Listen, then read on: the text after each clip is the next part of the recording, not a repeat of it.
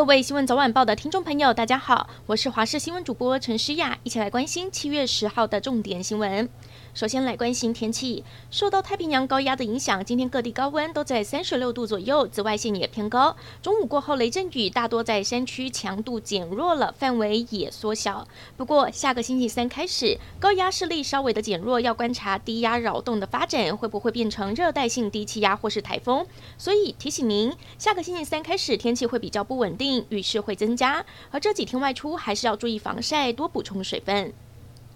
另外来关心，日本前首相安倍晋三遭枪击身亡，引发外界质疑警方的维安出现漏洞。调查发现，嫌犯使用的枪支是火力非常强大的改造枪支，他开了两枪，造成安倍身上出现了三个致命性的伤口之外，就连距离安倍二十公尺的宣传车上也出现了弹痕，上方的宣传看板也被射穿。其实随扈听到枪声，曾经举起防弹公事包，但还是没有挡下子弹。根据日本媒体报道，当天至少有二十二名警力为安，但是嫌犯还是得逞。对此，奈良县警察本部部长鬼冢有章鞠躬道歉，承认有疏失。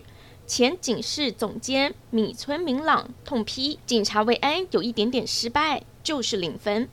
嫌犯山上彻也在十号早晨被移送，到底他的犯案动机是什么呢？调查发现，他曾经到安倍在冈山的助选现场踩点，看来早有预谋。日本雅虎引述讲谈社的独家报道，嫌犯表示母亲是统一教会的信徒，他认为宗教因素导致家庭分崩离析，本来目标是宗教团体的高层干部，但是他也很不满安倍和统一教会的关系良好，才会动手犯案刺杀安倍。来关心国内的疫情，今天本土确诊人数新增两万七千多例，有缓步下降的趋势。死亡新增七十一人，其中年纪最轻的是一名二十多岁的男性，打过一剂疫苗，长期酗酒，在七月五号当天身亡，PCR 阳性确诊。还有一名三十多岁女性，有第四期癌症转移病史，打满三剂疫苗，还是不幸离世。至于台大医院日前公布两名儿童确诊之后引发脑血管病变，也就是俗称的脑中风。今天指挥中心也给出答案，判定是脑炎并发的脑血管病变。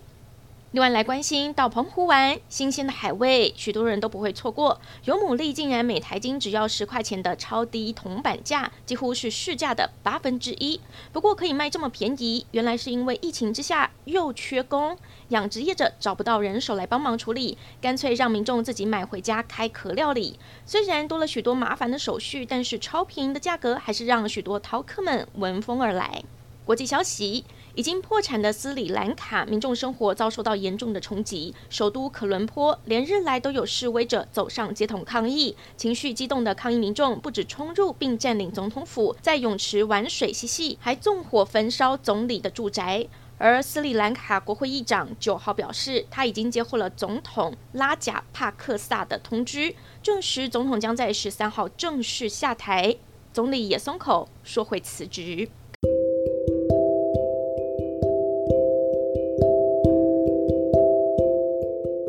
感谢您收听以上的焦点新闻，我们再会。